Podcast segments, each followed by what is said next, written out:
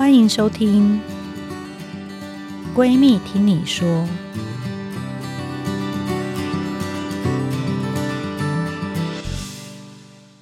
她是华山文创园区品牌长刘冠颖。各位听众朋友，大家好，我是冠颖。我看你得到很多闺蜜的支持，嗯。觉得在这个整个过程，闺蜜啊，或是丁薇，丁威就是她先生，竟然讲出全名，哦，威金，威金吗？他们是用什么方法来支持你？嗯，因为我觉得在这条路上，其实朋友的支持蛮重要的。你觉得比先生重要是？哦，其实是哦，其实是因为男生他们去谈论这个问题，或者是感同身受，总是隔着很很远的对对，有点。再怎么样温柔体贴的先生，像我，我先生算真的人很不错，你也认识他。然后，但像我流产在哭的时候，嗯、他可能就手手足无措，因为他哭不出来吧。嗯，他们他就哭不出来啊。对，而且你是本来觉得他有心跳，可是后来没有心跳，嗯、所以你就会想说，那我现在算怀孕还是不算怀孕？嗯，对，真的。所以我觉得姐妹淘的支持蛮重要的，而且就算是全然不认识的人。如果你们有机会去谈论这个话题，就是这个节目啊。对，你去听别人谈论这个话题，然后听别人分享他的过程，其实对你来说也是一个很大的抒发。女性前辈们，就是在人工生殖界或流产界的前辈，其实你就会发现，经历过这样的事情的人真的好多好多好多。嗯，然后每天晚上可能七八点或九点十点要打针的时刻，那个台北不知道有多少人在打针。At this moment。你觉得只有你在打，其实全世界都在打。你听听陈医师 Podcast，就会发现其实这样子的个案非常的多。那你的朋友里面，或许不是每个人都经历过这一段。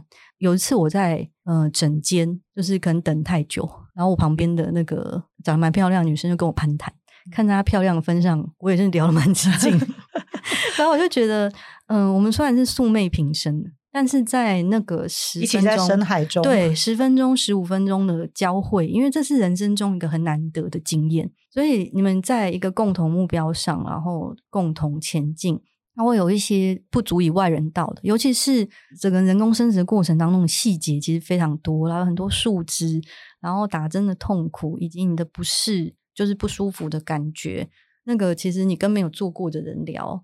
他们就是哦，可能会想说哦，那你会跟微晶聊吗？嗯，我会跟他讲，可是我后来发觉那个先生就是有听没到，然后他会播放有点像那种公版的回应，然后眼睛看起来很炯炯看着我说哦哇哦哇，我 想说这是录音吧，不要再播刚那段，就跟女生聊或是听别人讲还是比较好。可是你不会跟他讨论说？我可能会想找人讨论说，哎，那我们第一次失败，你觉得我们要再试一次吗？嗯、哦，我会跟他讨论，但我现在的态度永远都是你决定就好，对，你想做就去做，然后他就会觉得不要对身体造成太大的负担。男生我觉得这样子态度基本上是满分，可是女生自己在想说，我到底还要不要走下去的时候，其实考虑的事情很多，嗯、尤其它是一条茫然未知的路，嗯、你再继续走下去也不知道会走多久。但我后来参透了，我觉得其实，嗯，人工生殖这件事情，就是现现在啊，这两三年，就是在心理学的节目上有一个专有名词，是一个显学，叫做 成长型思维。就这几年在教育界也很红。他就是说，不管什么事情呢，其实大部分的人，尤其在亚洲的教育里面，我们是比较看结果的。但是其实，呃，所有的生命的每一段的过程都重要。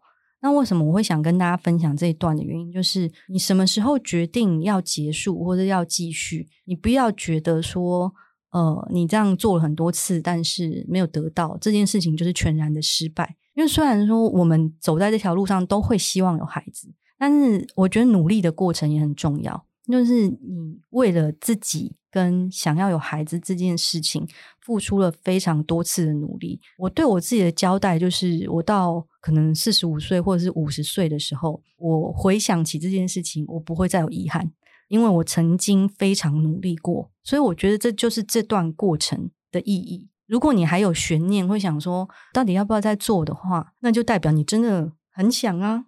然后是还有余力跟努力呀、啊，我们蛮因为你很幸运，嗯、我们有一些个案，他可能真的是有一些长辈的压力，嗯，所以尤其是比较传统的公婆，没错，这个所以有时候是他已经不想继续了，嗯、可是还有别的力量，他要继续。嗯，这样你有没有什么好的建议？对，我有一个朋友，他的状况也是这样子，但我会觉得，因为这这个家庭结构在亚洲里面还蛮常见，嗯、但我觉得，因为毕竟身体是自己的，就是你还是要好好的去思考，说你的身心的状况能不能。负荷这件事情，如果你的身心状况还可以，或是你跟你老公讨论，觉得还是想要孩子，你没没有完全不想要，我觉得去试试看也无不可。因为有一些家庭的结构，他有没有生小孩，也许是跟他婚姻的稳固程度有相关。嗯，所以他会没有办法做自己放弃，对，全然做决定，对，或是只为自己想。真的，我觉得这这这个我在朋友常身边也蛮常看到。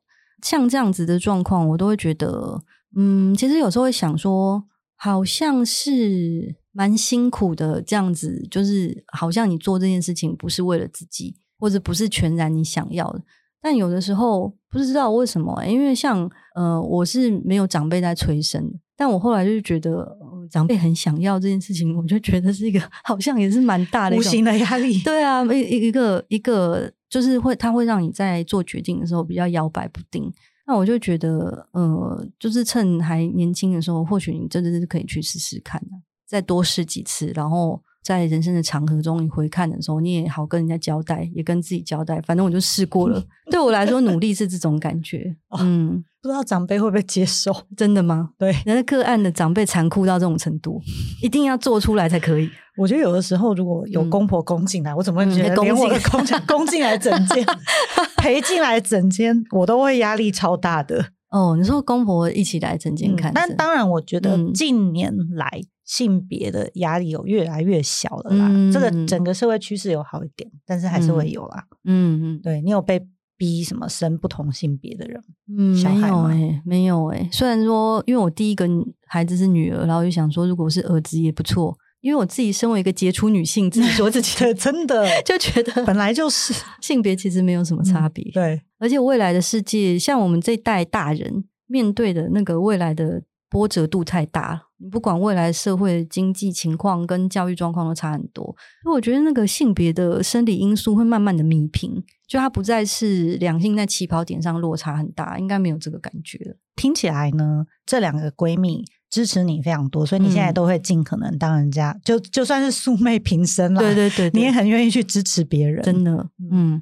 你会觉得经过流产的经验以后，对就是夫妻双方还有家庭成员有没有什么影响还是改变？嗯，因为我觉得流产这件事情，其实对我跟我先生关系来说是长远看来，我觉得是良性的，因为他是一个蛮阳光的人，所以我很少看到他脆弱的那一面。但在我第一二次流产的时候，他看起来还蛮难过的，吓到了。嗯，然后他也在旁边有默默的拭泪，这样，嗯、所以我觉得哦，我也看到他脆弱的那一面。因为如果人生中没有一些契机，可能你看到伴侣的那些面相都还蛮单纯，那么发生一些事情，就会让你看到他不同的一面。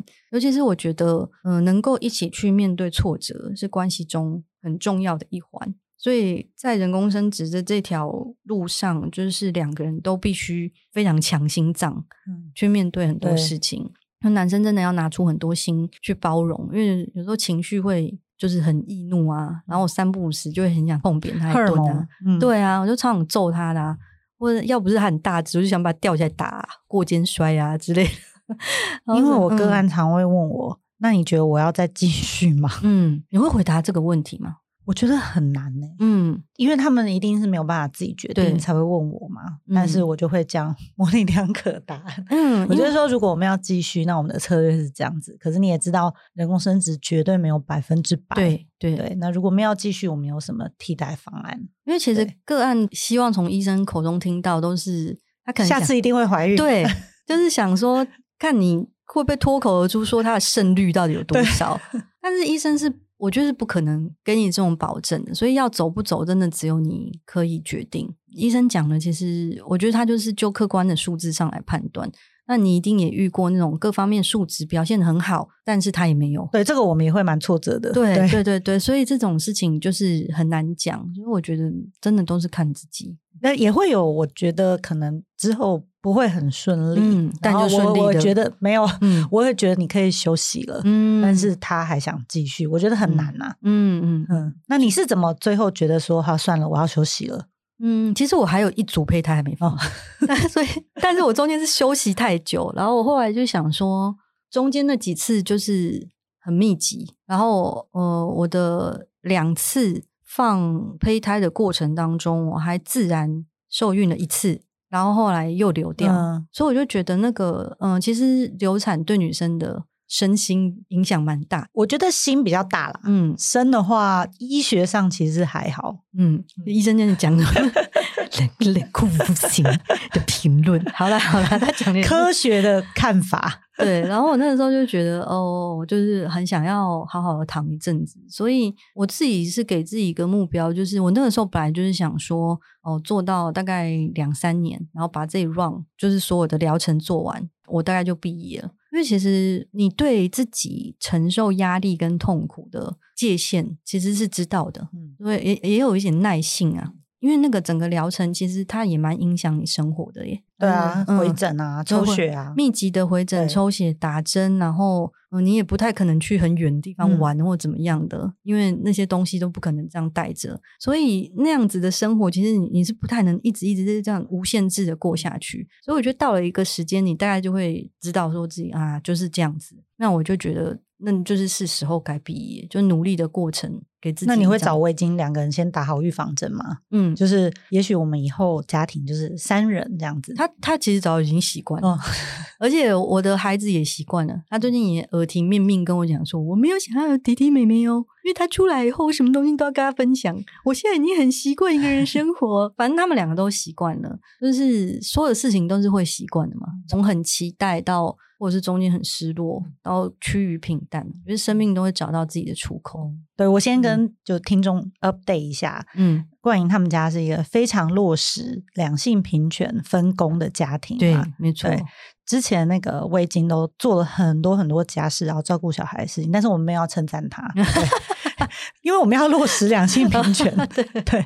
但最近他高升了，所以孩子的爸呢到美国被流放，没有高升到美国 去，到美国的《世界日报》当总编嘛。对对对。然后你突然开始为单亲的生活，嗯，对。那我觉得，因为现在夫妻双方住不同的地方，这样子的状况已经越来越多了。所以像我现在做试管婴儿，很多都是先把精子冻起来，嗯，然后他就去他外派的地方，嗯，大陆啊，或者是。当军人等等的，嗯、你要不要讲一下这种为单亲？你有没有什么感觉？嗯、因为我我觉得那个我原本想象好像影响还好，因为我的娘家跟我离得很近，所以我的后援算是蛮接近的。但后来他真的那个飞去美国以后，我就觉得哦，真的是呃朝夕相处，然后这么亲密的伙伴，他现在尤其是美国是有时差，他去个日本就算了，嗯、然后去那么遥远的地方，然后他的作息跟你跟心情的。状况是不同步的，就会觉得哦，还还是蛮失落的。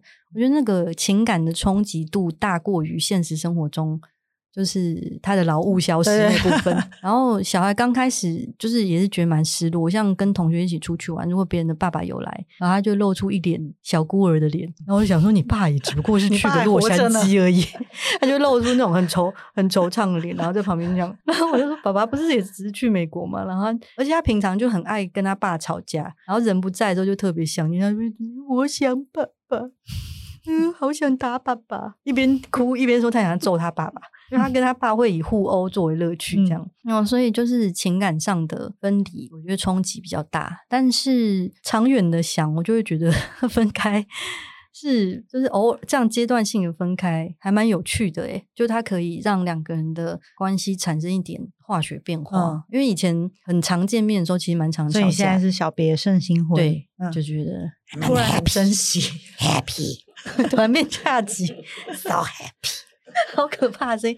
不要帮我配音效啦，其实自己配的。最后呢，我们只是聊一下，因为我跟冠吟都很像，我们可能刚好在最适合生育的年纪，我们都在职场上嗯冲锋陷阵嗯，所以大家知道说女生本来就是年纪越大流产率会越高，对，你知道那个二十出头的妹仔，她可能从楼梯滚下来都不会怎样，对，都还是会平安无事。可是我们随便就会流产，嗯、所以你有曾经想过说，要是你把工作中间应急生育，嗯、就提早想到这件事情的话，你会对于你的后辈啊，可能也现在还在职场上奋斗的，你会有什么建议吗？我觉得如果让我重新选一次，然后要不要更早生小孩，我还是不会这样选，还是不会。嗯，因为我觉得生生育很重要，但是我的人生也很重要，所以我当下每一个选择其实都是最好的选择。你二十几岁的时候决定想要这样，那其实那个就是最好的选择。而且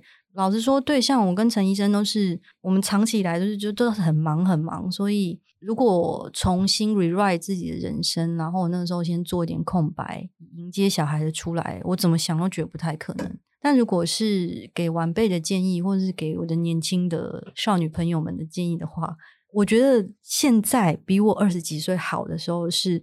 现在冻卵超方便的，哦，以前没有，真的。因为如果你真的还举棋不定要不要生，或者是你觉得你真的就没有那么早生，就真的赶快去冻卵，赶快先冻起来吧。有冻有选择啦，对啊，赶快来找祝生娘娘陈静飞把卵 冻起来。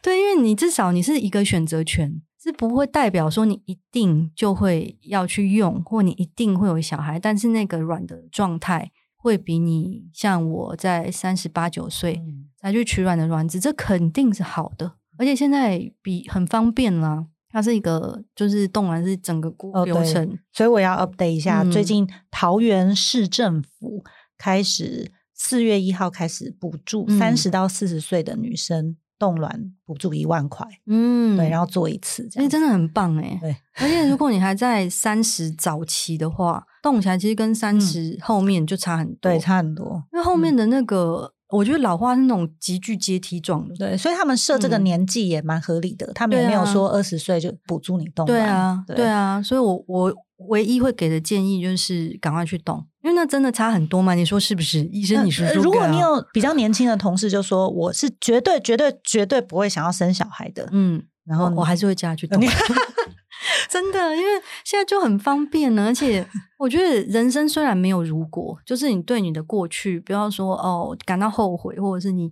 真的，啊，我当初怎么会这样？就是不用去想你以前做的决定，但是你也不用铁口直断你的未来，因为你的想法是一定会改变的。就像问我们两个，呃，你觉得你现在的想法跟二十几岁有没有一样？绝对全然不同。当美亚的时候，你当然会说什么啊？我一定最讨厌哪一种男生？结果你后来就一定会嫁给他。嫁给那种。我跟你说，你现在就把你最讨厌的男生的条件写在纸上，写好一点，然后你三十三岁把它打开看。就发现那就是你的老公，所以就是没有办法铁口直断自己的未来。你就是如果可以有得选择，干嘛不去做？我觉得这是现代、啊、桃园女生都听一下，现代医学科技的一个奇迹耶！它真的是把生育的机会的门打开非常多。嗯，我那两个理工闺蜜嘛，跟我讲说，因为她她们两个其中有一个是独生女，她说她妈妈在她嗯小学的时候，就是我们妈妈这个年纪哦。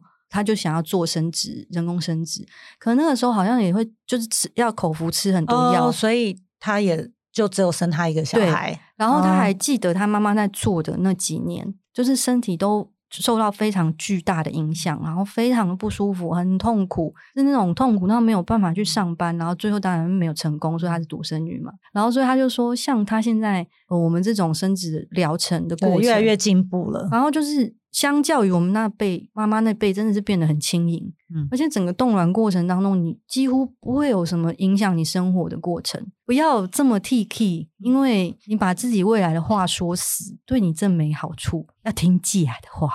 我们真的非常谢谢冠颖今天愿意跟我们分享他其实是失败的经验，对，然后他是怎么面对，嗯、还有 process 这其中所有的情绪。是，然后如果你们有任何想问冠颖的问题，都可以留言在我们节目下面。有机会的话，我们希望他。再来多跟我们分享一些她之前的心境。嗯，最后呢，邀请大家订阅关注“闺蜜听你说”节目，也欢迎到各大平台收听。请大家订阅二条线闺蜜陈菁徽医师粉丝专业，还有 YouTube 频道“闺蜜听你说”。如果有想要我们聊的话题呢，或是想问我们的问题，都可以留在下面，或是我们也有一个闺蜜树洞，让你匿名留言。我们未来会不定期的邀请曾经有人工生殖啊、流产、怀孕、产后等等名人经验分享，还有专业的心理师、咨商师为大家解答一系列不孕治疗的心理障碍的议题。那希望望大家都可以透过我们的节目抚慰你们的情绪，非常感谢，下次再见喽！下次再见，拜拜拜。